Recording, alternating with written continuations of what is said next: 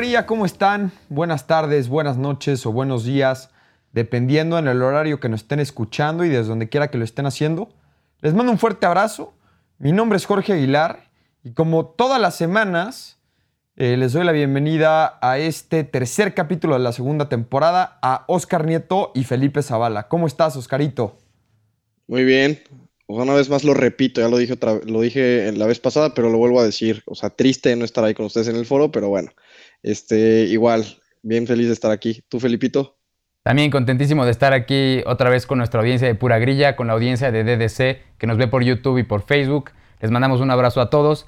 Oscarito, te extrañamos muchísimo. Quisiéramos que estuvieras aquí para darte un abrazo fraterno de esos que no se pueden dar ahora por el COVID, pero aunque sea uno de lejitos. aunque ahorita te estamos viendo y te vemos muy bien.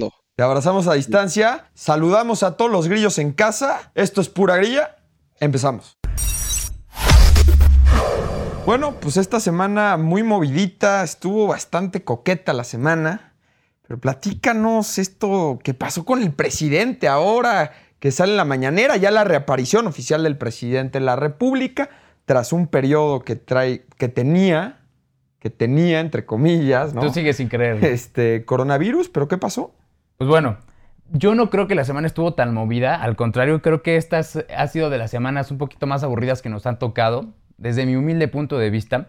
Pero bueno, sí, el presidente Andrés Manuel López Obrador, gracias al Señor, salió del coronavirus y ahora ya está bien. Ya fue a la mañanera hoy, como es de costumbre, y para sorpresa de muchos de nosotros que pensamos que probablemente después de esta experiencia iba a recapacitar y cambiar algunas cosas de su vida, pues no, sigue saliendo sin tapabocas y sigue saliendo a la mañanera a echar culpas y a decir de todo, este, menos cosas a veces medio, medio coherentes, ¿no? Han platicado sobre el tema del presidente, como dice Castor, muchos no le creen que tuvo coronavirus, otros dicen que sí, quién sabe, pero ya salieron a decir que mm, por, para poner el ejemplo, el presidente no se puso la vacuna, porque aquí ha sido un país en donde siempre ha estado la corrupción y bla, bla, bla, ya saben ese tema, y que por eso él pone el ejemplo y no se la pone. Pero lo que yo no entiendo es entonces, ¿por qué no pone el ejemplo y se pone también el cubrebocas, no? Eso es un tema. ¿Ustedes qué opinan de eso? Que había dicho el presidente que no contagiaba, ¿no? Que ya no contagia, entonces ya no es necesario usar cubrebocas.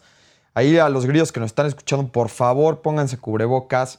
Es indispensable tenerlo puesto. No le crean al señor presidente, este, aunque Oscarito me diga que no. Eh, pero, eh, por favor, pónganse el cubrebocas. El presidente no tiene nada que estar haciendo en las mañaneras hoy por hoy a desestimar esta enfermedad. Somos el peor país, como ya lo venimos platicando en los últimos capítulos, el peor país en el manejo de la pandemia y en contagiados. ¿O no, Oscarito? ¿O por qué me hacías que no? Ah, no, tenemos problemas de audio con, con Oscar. Pero entonces, a ver, yo, no, yo, yo sigo diciendo que es una muy buena noticia que el presidente ya esté bien de salud. En otros programas habíamos platicado, estábamos diciendo qué pasa si se muere el presidente, qué escenarios le vendrían a México. Ninguno bueno. O sea, no habría ningún buen escenario si eso pasara. Entonces, es una buena noticia desde mi punto de vista que el presidente esté bien de salud, que haya salido de esta, de, esta enfermedad tan fuerte que se ha llevado miles de vidas. Yo creo que es una muy buena noticia que el presidente hoy esté sano. Ya la semana pasada mandó un mensaje muy guapo, vestido desde, desde Palacio Nacional, con una gabardina azul impecable. Mucha gente lo criticó también por eso, ¿no? Porque dicen, a ver, la gente se está muriendo en los hospitales, afuera de los hospitales, hemos visto videos desgarradores y el presidente muy cómodo en el Palacio Nacional, ¿no? Eh, ahí también eh, lo han usado para criticar, pero no sé, ¿ustedes qué, qué opinan de esto, de esta situación en la que el presidente se encuentra justo viviendo en un palacio lleno de opulencia y de lujo, y hay gente en México que se muere fuera de un hospital? ¿Qué pasa esto con su discurso? ¿Qué, ¿qué tanto daño le hace a su imagen? Creo que es indignante lo que estamos viviendo en el país. Creo que es indignante ver un presidente que qué bueno, ah, yo no celebro con tanta euforia como tú lo haces que se haya recuperado el presidente. La verdad es que yo sé que muchos grillos, y ahí en los comentarios de los capítulos pasados que me he dado la tarea de leerlos, pues muchos concuerdan conmigo de, oye, puta, has tenido un pésimo manejo de la pandemia y, sí lo señalan como el responsable de las muertes y de la cantidad de muertes que ha tenido este país, tanto a él como Hugo López Gatel. Entonces, la verdad es que yo, yo estoy desmotivado.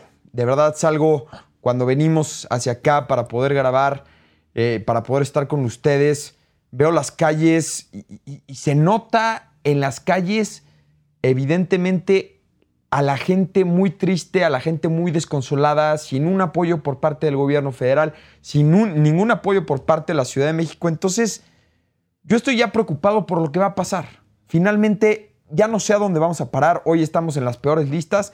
Y ver al presidente de la República dando un mensaje de esa manera, diciendo no usen el cobrebocas, yo ya no contagio, eso no es un líder de Estado para mí y evidentemente no es un ejemplo a seguir ni para mí ni para todos los mexicanos. No, y eso justo eh, es lo que vimos en redes sociales todos, ¿no? Eso es lo que a mí me daba coraje, justo lo que dice Castor en este momento.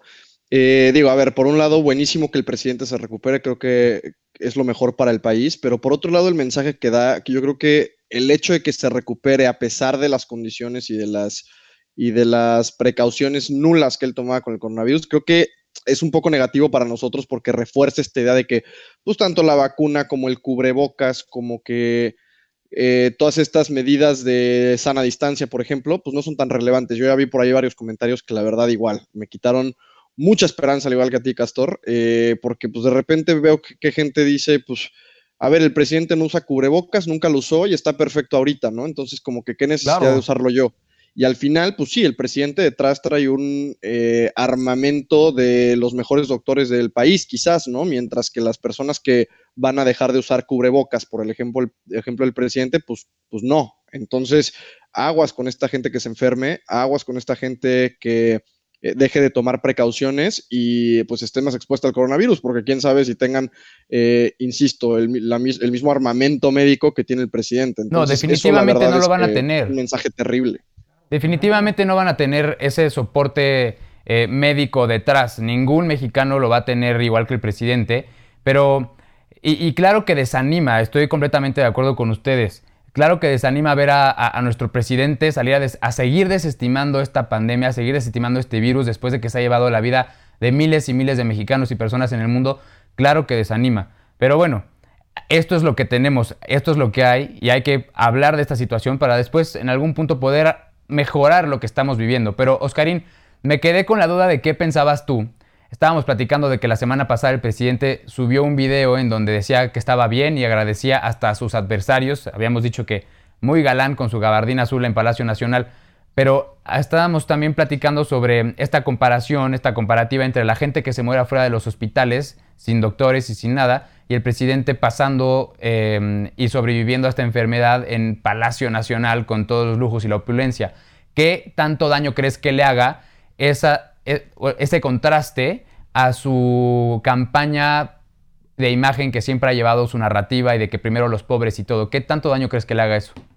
Pues mira, yo creo que la verdad no mucho, porque al final, eh, vaya, por más que su retórica un poco podríamos pensar que se contradice, yo pienso que no. Al final es claro que él es el presidente y creo que incluso eh, la gente que lo apoya está de acuerdo en que él reciba las primeras atenciones, ¿no? Y, de primer nivel a eso me refiero. Entonces, la verdad es que no creo que, que, afecte esto ni a la retórica que él viene manejando, ni a la narrativa que siempre platicamos aquí en el programa, eh, ni a la imagen que tiene con la gente, para nada, el contrario. Yo pienso que incluso la gente, yo, me, encanta seguir lo que dice la gente en redes sociales de estos temas, porque creo que es un reflejo, digo, si bien quizás no tan representativo, pero importante, ¿no? De lo que la gente piensa. Y yo los comentarios que veía de la gente que apoya al presidente eran positivísimos. Era qué bueno que esté recibiendo las mejores atenciones, qué bueno que, que, Yo creo que eso está perfecto, ¿no? Yo sí creo que el presidente debe tener la mejor atención posible.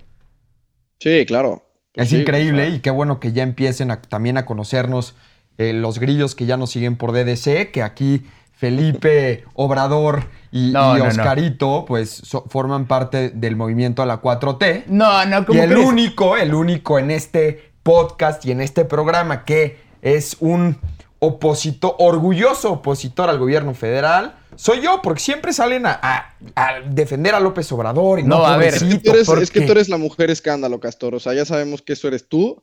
Pero, pues a ver, o sea, yo creo que es sentido común también estar, estar a favor de que el presidente se encuentre en las mejores condiciones. al final sigue siendo el presidente del país, lo que le vaya bien a él.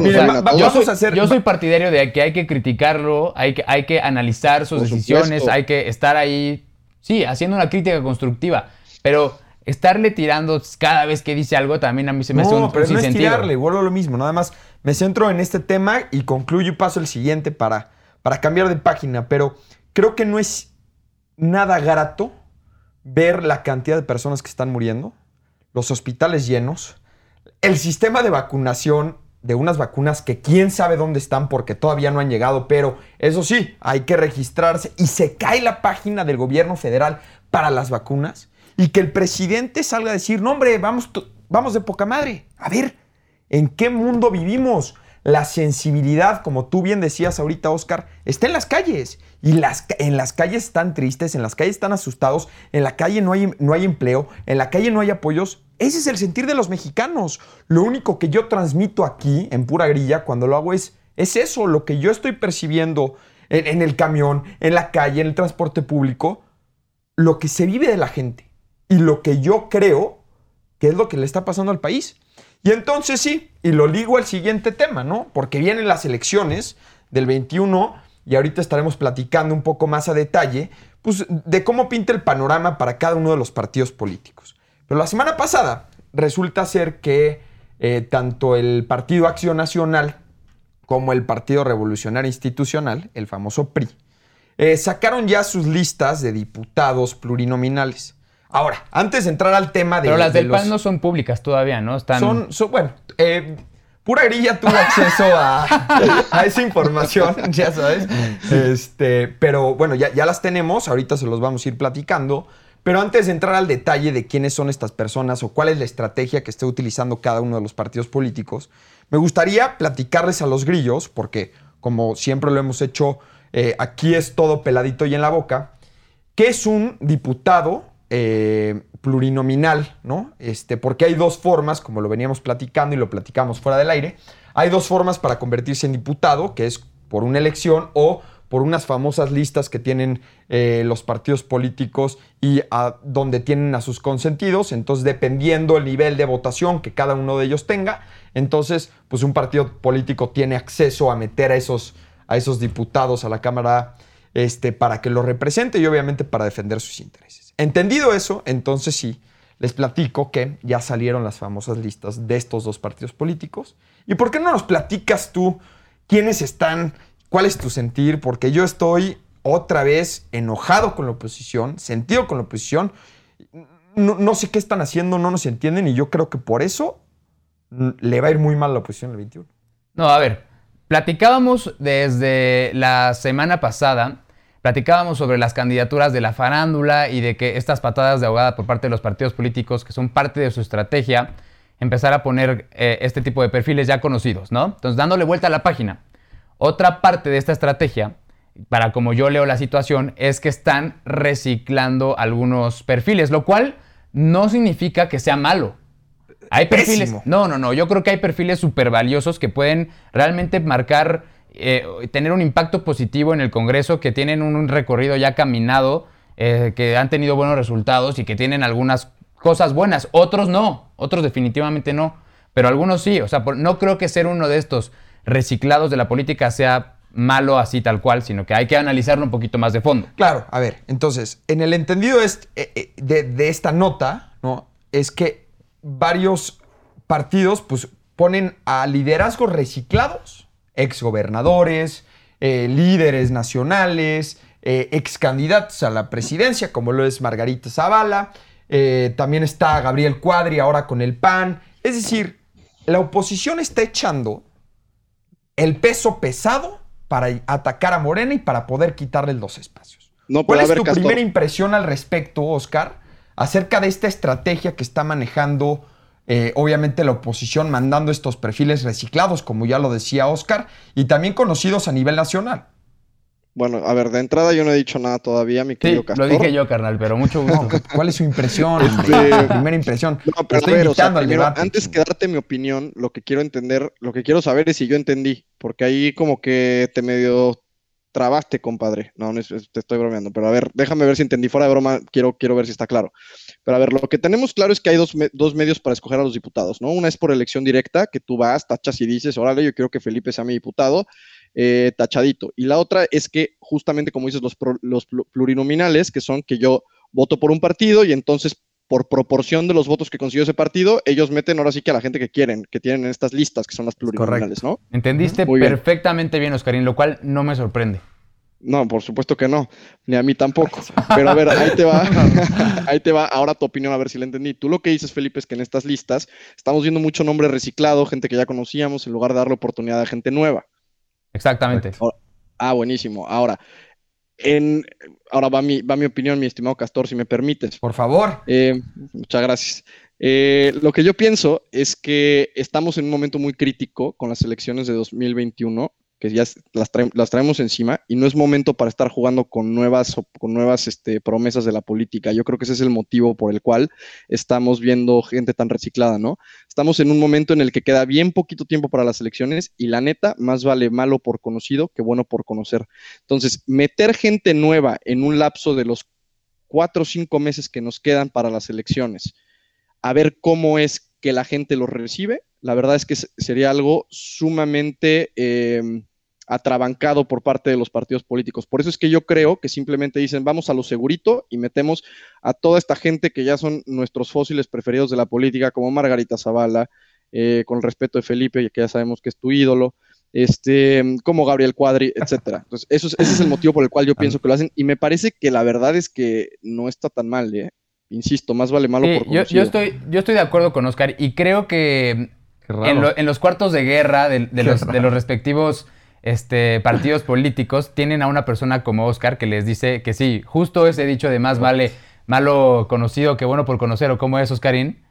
Ese mero. Ese mero. Bueno, yo creo que justo pensaron así. Y qué bueno que sacas el tema de Margarita Zavala y quiero sumarle a Eufrosina Cruz, que ahora va, va eh, plurinominal por el PRI, pero que son ellas ejemplos de perfiles de los que yo creo que pueden sumar muchísimo al debate público, muchísimo a un congreso como el que necesitamos los mexicanos, independientemente de filias y fobias, colores, partidos, lo que ustedes quieran.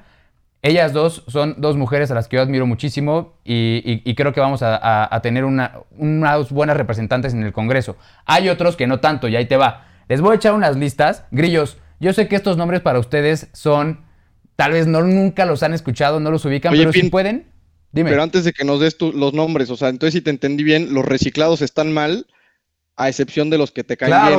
no, no, no, porque, a ver, no es sabemos cierto. lo desde que es Felipe desde siempre. No es cierto, desde el principio yo les dije que no es malo per se ser uno de los reciclados. Hay unos que sí, de verdad están muy mal, pero hay otros que, como decías tú también... entonces en la lista tú vas palomeando, este sí está bien, este está mal, no, o sea, claro. platiquemos de los liderados, no, no, no. no, los vamos a meter a todos en la misma canasta. No, porque entonces estás excluyendo a tu ídolo, como bien lo mencionas. No, no, no. Ah, no, no, todos están fatal, menos no, no, no. Hay gente, hay gente que tiene un recorrido y, que tiene conocimientos que son buenos, que son buenos para un perfil de un legislador, para México. hay otros que no tanto. Mételos a todos en la misma canasta. No, para mí eso es injusto. ¿Son reciclados sí o no? Sí, claro, sí ah. son, ahí sí. Pero no es lo mismo, hay de reciclados a reciclados. Ahí te va, mira. Em, por ejemplo, por el PRI va Alito Moreno. Alito Moreno, que es el presidente del partido, va como candidato, bueno, no candidato, como plurinominal. Ya va a ser diputado. Ah, Pablo Angulo, que ya había sido diputado. Alma Carolina Villano, que habíamos dicho, ella es la otra secretaria, es la secretaria, la secretaria General de secretaria general. O sea, se están acomodando ellos solitos. Eufrosina Cruz, que ella me pareció muy interesante porque es una mujer que ha caminado Oaxaca y que ha tenido otros puestos previamente que ha sido muy, que ha tenido muy buen desempeño. Ella me da mucho gusto. Eduardo Enrique Murat, el hermano del presidente, del gobernador de Oaxaca. Sí entonces, por ahí, van, por ahí van algunos. Del PAN, como ya habéis dicho, Santiago Krill, Margarita Zavala, Jorge Insunza, que es el líder del Estado de México del PAN, eh, Gabriel Cuadri, entre otros. La mayoría son reciclados. Hay otros tantos que no. Hay otros tantos que no conocemos. No, pero una gran mayoría de, estas listas, y es lo que quiero que quede bien claro ahí en casa, eh, y obviamente mi, punto de vista, porque estos dos este, me, tratan, me tratan de quitar la palabra porque piensan igual y les da miedo el debate. Pero este tipo de reciclajes políticos, lo único que hace es que personas como ustedes que están viéndonos en casa y como yo en lo personal, me hace alejarme más de la política y no creer en ella. Porque si vemos y si analizamos que una persona, imaginemos una persona, una persona que lleva años militando en un partido político, años tratando de llegar a una candidatura. Y va a los meetings, y va a, tocar puertas, y está en todas las actividades de un partido político. Y entonces, pues él veía, ¿no? que era su momento ya el 2021 para ser plurinominal y para estar en la toma de decisiones porque se necesita un Congreso con equilibrios y es muy bueno para el debate. Y entonces llega la mafia del poder y ahora sí se va, eh, quien, va a salir beneficiado es López Obrador porque el, el discurso de la mafia del poder obviamente se, eleva muchísimo a decir, no, no, no, no, no, a ver, espérame, tú compadre que llevas caminando siete años o ocho o de militancia 15, ahorita no es tu momento. El momento es para los reciclados. Si ya los políticos de antes no pudieron cambiar este país, ¿qué nos hace pensar que ahora sí lo van a cambiar en otro momento político? Hoy la idea de cualquier partido político, que creo que hay uno en estas elecciones que lo va a respetar, es llamar a los ciudadanos y formar parte de esos partidos políticos. Y lo que hizo el PAN y lo que hizo el PRI va en contra de lo que quiere la ciudadanía. En eso estoy de acuerdo, en eso estoy completamente de acuerdo. A mí también me gustaría ver partidos políticos con opciones jóvenes, con opciones frescas, con opciones interesantes, con opciones que nos llenen el ojo a todos. Pero como decíamos, es lo que hay y yo creo que esta es la estrategia que están haciendo los partidos políticos para tener un poco más de fuerza en la oposición ahora en la Cámara de Diputados. Vamos a ver cómo les sale. Veamos cómo cómo se empieza a mover el Congreso, va a ser muy interesante, pero yo, yo creo y no veo con tan malos ojos en los reciclados. Creo que puede haber gente interesante y gente valiosa que pueda tener un impacto positivo en, nuestra, en la siguiente legislatura. Totalmente de acuerdo con ustedes. Digo, al final yo creo que sí, eh, a mí me da un poquito de coraje, eso voy a concordar con Castor en esta ocasión, eh, sí me da un poquito de coraje ver los mismos rostros, que, porque hay un par, como bien dijiste ya Felipe, más de un par incluso, que la verdad es que sabemos que no aportan demasiado a la vida política y pues ahí siguen pues dándole vueltas al erario público como sopilotes, ¿no? Eso hay que decirlo. Entonces, este, eso no me encanta. No me encanta que sigan metidos en estas listas y como que cada, cada periodo electoral los seguimos viendo ahí presentes, eso, eso no me gusta. Pero fuera de ello, pues hay perfiles que igual son valiosos, sí concuerdo contigo, Felipe. Y bueno, pues tampoco había demasiado tiempo para, para aventar nuevas promesas, entonces, insisto, más vale malo por conocido qué bueno por conocer.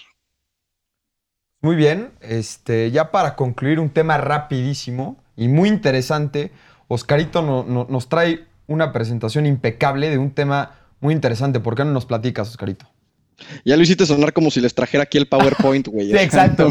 No, nada más nos va a platicar qué está pasando. Lo va a, poner, ya sabes. A grandes rasgos, Oscarín, platícanos qué está sucediendo. vamos, pues vamos tomando nota, por favor. No, hombre, no, a mí me pareció un tema bien interesante porque, bueno, como bien saben, aquí en Pura Gría yo soy economista, entonces estos temas a mí me laten muchísimo.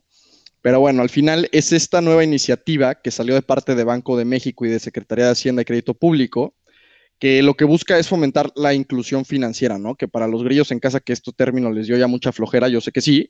La inclusión financiera, pues se trata de que la gente que está fuera del sistema financiero, o sea, la gente que no tiene quizás una cuenta de banco, que no sabe cómo invertir su dinero, que no tiene mucho conocimiento de finanzas básicas, eh, pues justamente tenga acceso a estas herramientas, ¿no? Entonces, eh, esta está específicamente dirigida para los migrantes, para, nuestros connacionales que están en Estados Unidos, y como que se, quiere enfocar en el envío de remesas al país.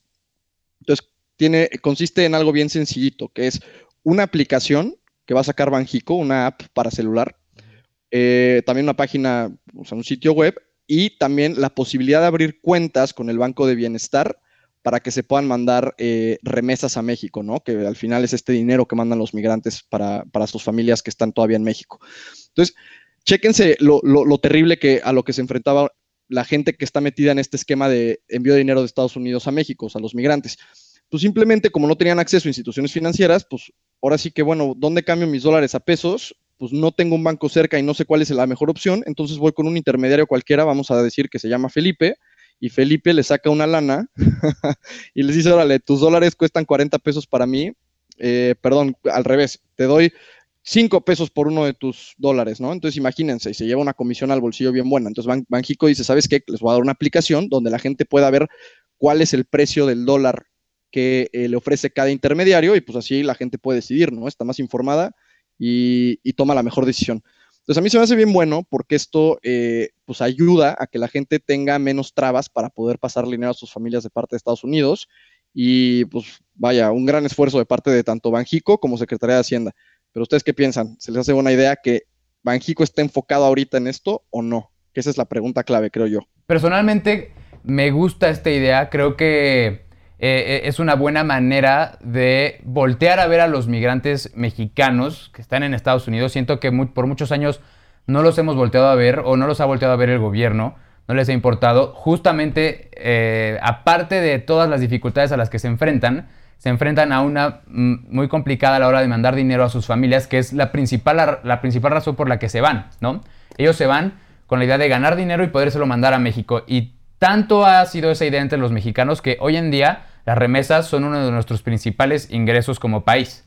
Así que no me parece descabellado la idea de que mm, tanto la Secretaría de Hacienda como Banjico piensen en una idea como esta para que se ataque a ese, digamos, como nicho, por decirlo de alguna manera, y aparte se, le se beneficie la población mexicana que vive en Estados Unidos de una aplicación que les va a hacer la vida más fácil y que les va a cobrar menos dinero, ¿no? No has escuchado tampoco lo que dicen las malas lenguas, Felipito. Hay quien dice que, pues fíjate nada más que qué padre que el gobierno le esté echando ojo a las remesas y que justamente mediante el Banco de Bienestar, pues le esté, quiera percibir más lana de nuestros connacionales en Estados Unidos para echárselos al erario público. ¿Qué piensas de esto? Ah, bueno. Porque justo lo que dicen las malas lenguas, pues por algo el gobierno está Piensa mal y acertarás. espero, quiero pensar que no va a suceder eso. Quiero pensar que se va a hacer de una manera inteligente y que siempre se va a poner el bienestar de la gente encima de cualquier otro. Obviamente eso es lo que a mí me gustaría, pero ya veremos cómo funciona. Se me hace que también desestimarlo desde ahorita no es, no es justo. ¿Tú, Castor?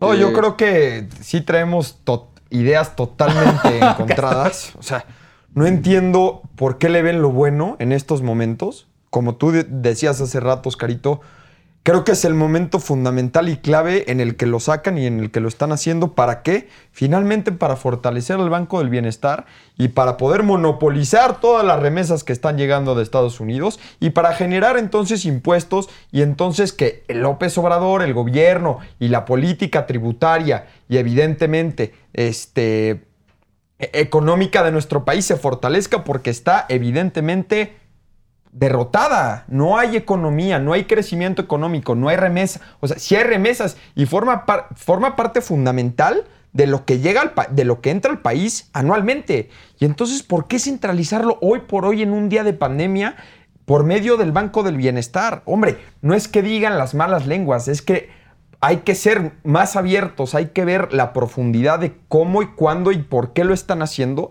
y que hoy en una crisis no nada más sanitaria como la que tenemos, sino también económica, que quieran hacer esta movida, que entiendo que el Banco de México se cuece aparte, pero evidentemente va de la mano con lo que está haciendo Secretaría de Hacienda, lo veo gravísimo.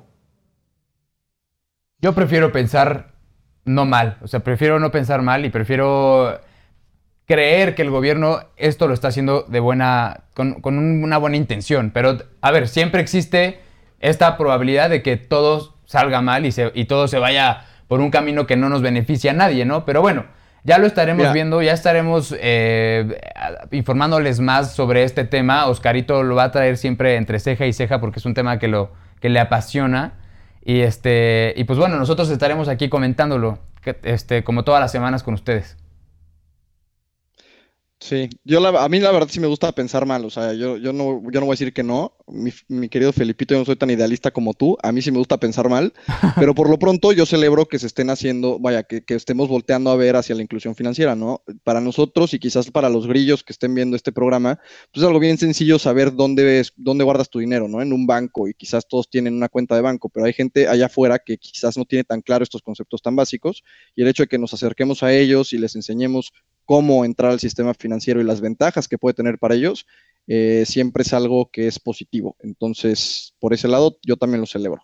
Estaremos al pendiente y les estaremos informando puntualmente de este tema y obviamente de los temas que vendrán más adelante. Les doy este, nuevamente las gracias por poder sintonizarnos tanto en Spotify, seguirnos en redes sociales, arroba pura grilla guion bajo en Twitter y arroba pura grilla en Instagram.